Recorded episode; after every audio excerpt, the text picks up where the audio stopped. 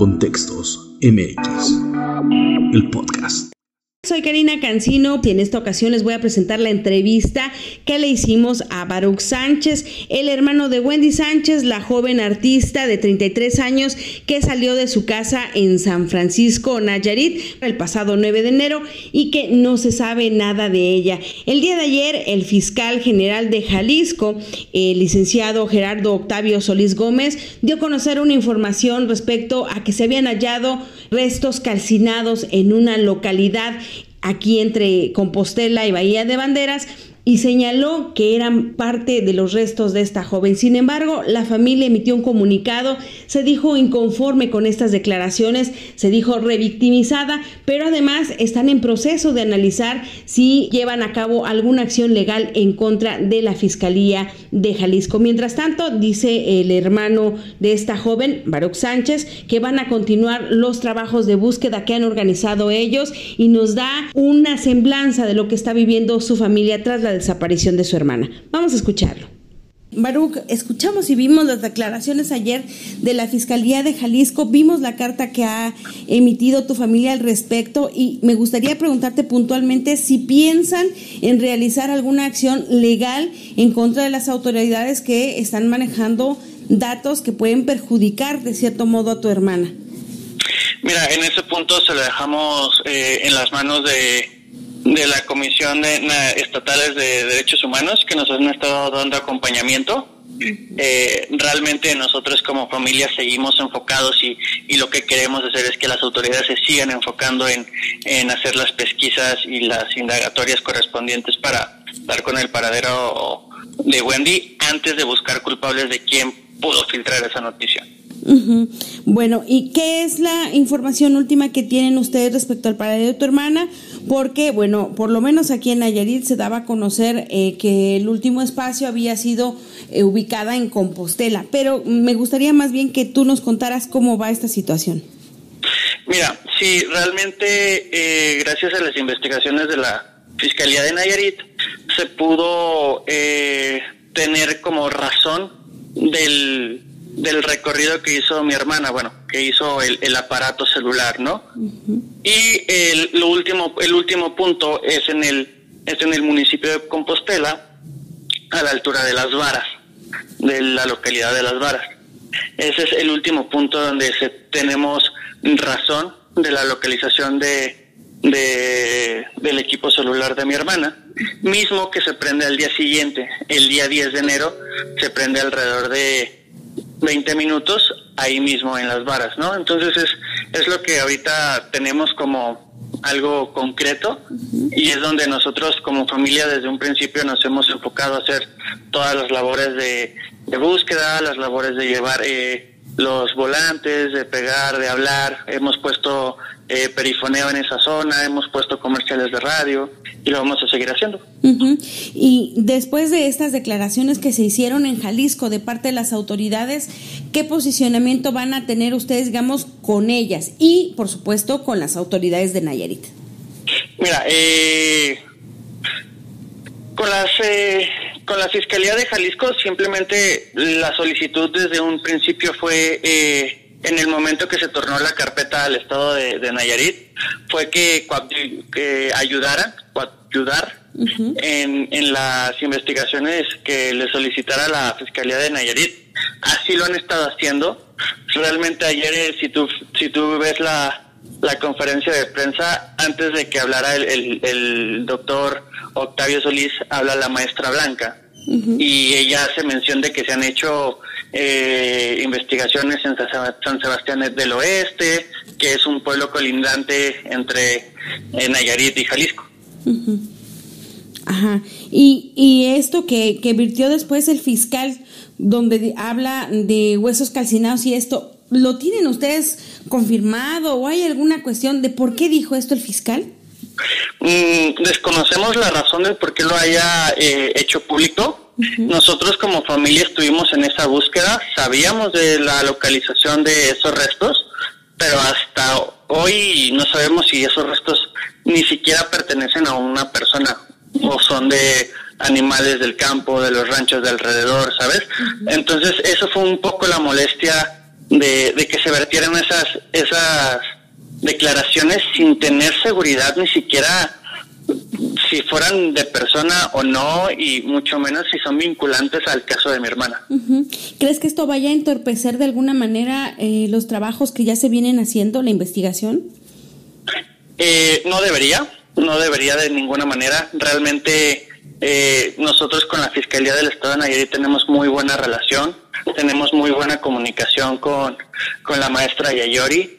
Realmente mi, mi familia se siente como muy apoyada por todo el seguimiento que nos han hecho y, y no sentimos que esto fuera entorpecer las futuras investigaciones.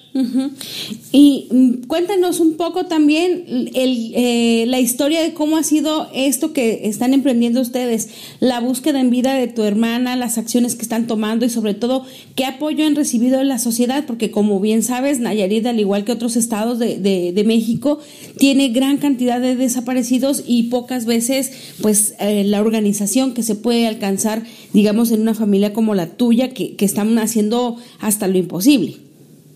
Sí, eh, realmente las acciones que hacemos las hacemos de la mano de un colectivo de familias que se llama Guerrera en Busca de, Nuestros Tesoros, que es, que es liderado por la señora Vicky Garay, que también es madre de una, de una persona desaparecida.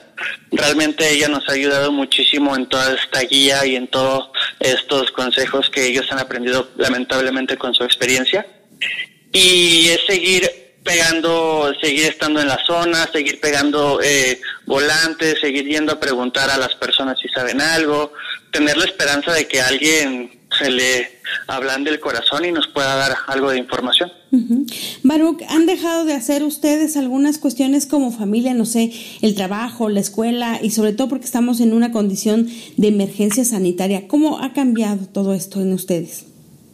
Pues mira, eh, realmente pues como familia se nos cambió la dinámica totalmente, mm, el hecho de tener que separarnos, o sea, unos los unos estamos en, en, San Pancho y en la zona de, de donde vivía mi, hermana Wendy y otros se quedan en, en Guadalajara. Afortunadamente a mis papás ya les, ya les tocaron las vacunas y ya pronto pues tal vez se puedan reunir con nosotros a seguir la búsqueda, ¿no?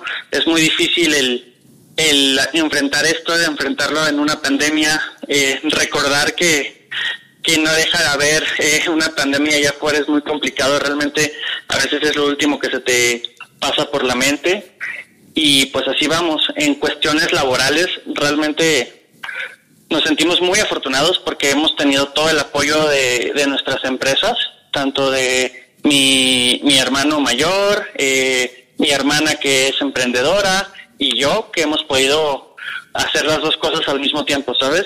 Creo que eh, la empatía que hemos tenido por parte de, nuestro de nuestras empresas ha sido muy importante para nosotros. Oye, y finalmente, además de la carta que ustedes hicieron y de esta eh, pues, búsqueda de apoyo en la Comisión de Derechos Humanos, ¿han pensado en hacer alguna otra eh, actividad o alguna otra circunstancia para que se atienda esta revictimización que, de la que fueron, valga la redundancia, víctimas? Eh, no por el momento, pero no la descartamos. Okay. Realmente eh, lo que queríamos era como hacer un llamado fuerte, fuerte a las autoridades y, y, esperemos que pues no se vuelva a repetir, ¿no? Pero realmente seguimos con todo el toda la asesoría de la comisión con la Comisión Estatal de, Derechos Humanos, las comisiones estatales de, búsqueda del Estado de Nayarit y con los consejos de, de la señora Vicky Caray, que pues realmente se ha vuelto nuestro, nuestro escudo en todas estas situaciones. También, eh, ya finalmente preguntarte, esta, eh, después el fiscal de, de Jalisco dijo que ya no se iban a meter en el caso, que ellos ya no iban a opinar nada. ¿Esto sí podría afectar también al caso o da lo mismo si están o no están? Eh, no debería. Espero que sigan con el espíritu de, de apoyar y ayudar a la Fiscalía del Estado de, Nayarit en cualquier situación o en cualquier eh, indagatoria que ellos tengan. Realmente, y hay que ser muy claros, quien lleva toda la responsabilidad del caso es el Estado de Nayarit y el Estado de Jalisco, pues al final pues es un apoyo si en algún momento se llegase a necesitar, esperemos que ellos estén ahí para, para brindar ese apoyo. Muy bien, ¿algo que desees agregar?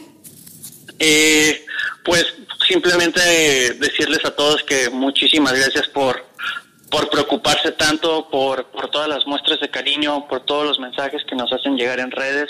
Realmente los leemos todos. Eh, a veces es imposible contestarlos, pero sabemos que no estamos solos, sabemos que, que todos estamos haciendo lo posible porque Wendy regrese a casa. Bien, pues estas fueron las declaraciones de Baruch Sánchez respecto al caso de su hermana. Puntualiza que seguirán trabajando con la Fiscalía de Nayarit y que están trabajando con grupos de búsqueda en vida aquí en la entidad de su hermana. Y es muy importante conocer qué pasará en los próximos días, sobre todo por las acciones que debe tomar tanto la Comisión de Derechos Humanos de Nayarit, la de Jalisco y la nacional respecto a este caso en el que han denunciado ellos. Las autoridades de Jalisco han revictimizado a su familia con este tipo de declaraciones. Muchas gracias por estar atentos a nuestros podcasts y a las publicaciones que tenemos. Soy Karina Cancino. Contextos MX, el podcast.